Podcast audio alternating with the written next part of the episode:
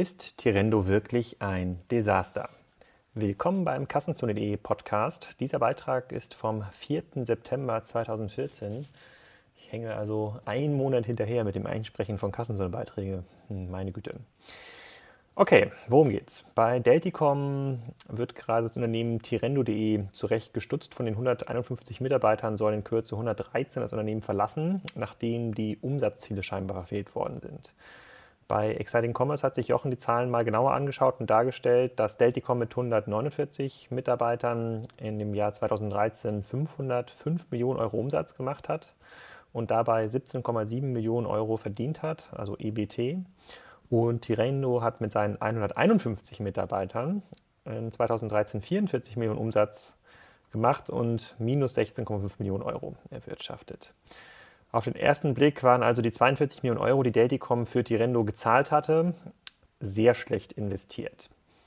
Ist ja ein ähm, relativ klar. Das ist aber aus meiner Sicht nur die halbe Wahrheit. Der Verkauf von Reifen im E-Commerce ist ein relativ schwieriger, schwieriger Markt. Die Bindung von Kunden ist kaum möglich, ähm, weil die Kauffrequenz ziemlich gering ist. Die emotionale Bindung an den Reifenhändlern dürfte auch gering sein und die Rohmargen bewegen sich bei großen Volumen in einem kritischen Bereich zwischen 15 und 35 Prozent. Das wusste Delticom allerdings auch vor dem Kauf. Und die Frage ist für mich nicht zu sehr, ob Tirendo zu teuer war, beziehungsweise das Geschäftsmodell verfolgt hat, ein schlechtes Geschäftsmodell verfolgt hat, sondern ob Delticom sich als Konzern die Sache nicht etwas zu einfach gemacht hat. Bezeichnend hierfür ist das von Jochen gezeigte Hoffnungschart aus der Präsentation von 2014. Ähm, darin wird beschrieben, dass Delticom sehr, sehr komplementäre Kom äh, Kompetenzen zu Tirendo hat. Ja, auf dem Chart ist ähm, dargestellt, dass Delticom sehr, sehr stark im Bereich Einkauf und Logistik, Finance und Controlling ist und Tirendo im Bereich Marketing und IT. Und daraus ergibt sich die Vision Del Tirendo. Naja, das ist ja scheinbar nicht eingetreten. Ich bin allerdings der Meinung, dass diese Kompetenzen noch so zutreffen und das von Project A gestellte technische Grundgerüst und auch die Marketingmethoden gehören sicherlich zu den besten, was man sich am Markt aktuell kaufen kann. Und von einem Reifenkonzern wie Delticom erwarte ich selbstverständlich große Kompetenz beim Einkaufen im Controlling, auch wenn sich die Marge bereits ohne Tirendo in überschaubaren Regionen bewegt. Auf dem Papier gibt es Del Tirendo also wirklich. Aber wenn Delticom wirklich geglaubt hat, eine auf Wachstum getrimmte E-Commerce Company aus Berlin innerhalb kurzer Zeit in die eigene Organisation integrieren zu können, dann frage ich mich ehrlich gesagt, ob sich, Delticom, ob sich das Delticom Management jemals ernsthaft mit anderen Unternehmen ausgetauscht hat, die in einer ähnlichen Situation waren. Dann hätten sie zumindest gelernt, dass man sich zwar ein paar Best Practices abschauen kann, aber Mitarbeiter und Kompetenzen nicht per Generaldekret von links nach rechts geschoben werden können, um Delticom, um, um Deltirendo am Ende Wirklichkeit werden zu lassen. Das ist aus meiner Sicht Konzernversagen vom Allerfeinsten. Auch Tirendo kann die grundsätzlichen Regeln am Reifenmarkt nicht ändern. Das beste Online-Marketing wird nicht dazu führen, dass die Kunden mehr Auto fahren und deshalb mehr Reifen kaufen. Ebenfalls wird auch Tirendo mit den kreativsten Leuten keine Reifeneigenmarken entwickeln können. Daran haben sich schon ganz andere Unternehmen verhoben. Die IT- und Marketingkompetenzen haben sie trotzdem. Dass ein TV-getriebenes E-Commerce-Unternehmen in einem so schwierigen Markt keinen unfassbaren Umsatz- und Margensprünge machen kann, ist nicht überraschend. Aber das erklärt aus meiner Sicht noch nicht, dass Delticom sich ad hoc von dem Geschäftsmodell abwendet, kurzfristige Profitabilität fordert und nun in einem Handstreich so viele Leute entlässt. Wozu führt das überhaupt? Naja, erstmal führt es dazu, dass sich die meisten Kompetenzträger aus Marketing aus und IT aus dem Unternehmen verabschieden und jegliches Momentum zum Erliegen kommt. Früher oder später muss Delticom sein Handelsmodell dem veränderten Markt anpassen und neue Produkte bzw. Absatzwege entwickeln. Mit der Kürzung bei Tirendo verliert Delticom wichtige Kompetenzen, um genau das zu tun. Die kurzfristige Schönung der Liquidität geht also zu Kosten der langfristigen Innovationsfähigkeit. Das ist meiner Sicht das eigentliche Desaster. Über den Preis für Tirendo und über die Burnrate können wir ganz trefflich streiten. Über die Notwendigkeit, neue Handelskonzepte zu entwickeln und kluge Köpfe zu beschäftigen, aber ganz sicher nicht.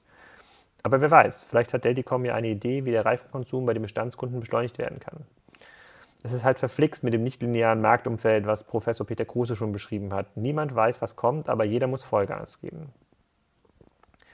Ähm, da zitiere ich auch gerne mal von Jochen Krisch aus einem Beitrag mit dem Titel Das Hockeystick-Szenario, als der HDE den Onlinehandel entdeckte. Denn bis zu einem Online-Volumen in Deutschland von 100 Milliarden Euro lohnt es sich, auf starkes Marktwachstum zu setzen und wie wie die nächsten Salandos entsprechend Gas zu geben. Anschließend, also in etwa vier bis fünf Jahren, muss sich, muss sich die Online-Branche langsam Gedanken machen, wie sie die Kurve kriegen will und wo die Reise dann langfristig hingehen soll. Doch wo wir dann stehen werden, ist heute noch schwer absehbar, schreibt er in seinem Blog.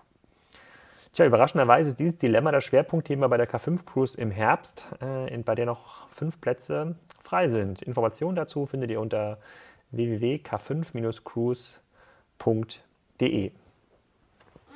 Es gibt ähm, da auch noch ein paar ganz, ganz spannende ähm, Kommentare dazu. Björn Frank Michael sagt zum Beispiel, ähm, die Antwort auf deine Frage ist ja, Tirendo ist ein Desaster für 113 Mitarbeiter, die sich nicht die Taschen voll machen konnten und jetzt einen neuen Job suchen müssen. Tirendo ist ein Desaster für andere Gründer und Gründer, weil auf hässliche Weise deutlich wurde, dass es sich hier nicht um einen nachhaltigen Geschäftsaufbau, sondern nur um einen schnellen Exit ging.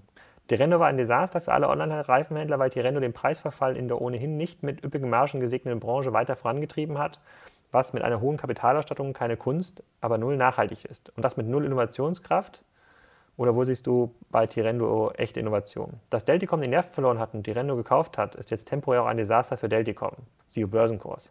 Für die Preispolitik in der Reifenbranche insgesamt aber enorm hilfreich.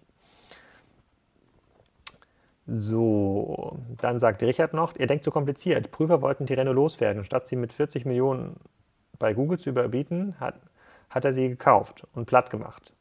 Delty verkauft weltweit. Die Kohle haben sie schnell wieder drin. Ob die IT für die Shops taugt, ist unwahrscheinlich. Alle Shops weltweit laufen auf demselben PHP-Kern. Die eigene Logistik ist neu selbst gebaut. Die restliche Logistik ist Streckengeschäft. Lieferant, Lieferant X liefert direkt an Kunde Y. Über Delticom läuft nur die Kohle. Wofür Tirendo? Das braucht doch keiner. Tim sagt, aufkaufen und ausschalten. Der Kuchen wird nicht größer, aber die davon abgeschnittenen Stücke und seien sie noch zu klein.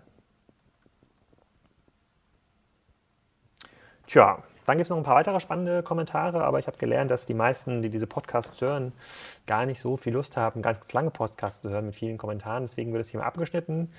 Und dann kann ich noch ein paar weitere Podcasts einsprechen. Vielen Dank fürs Zuhören.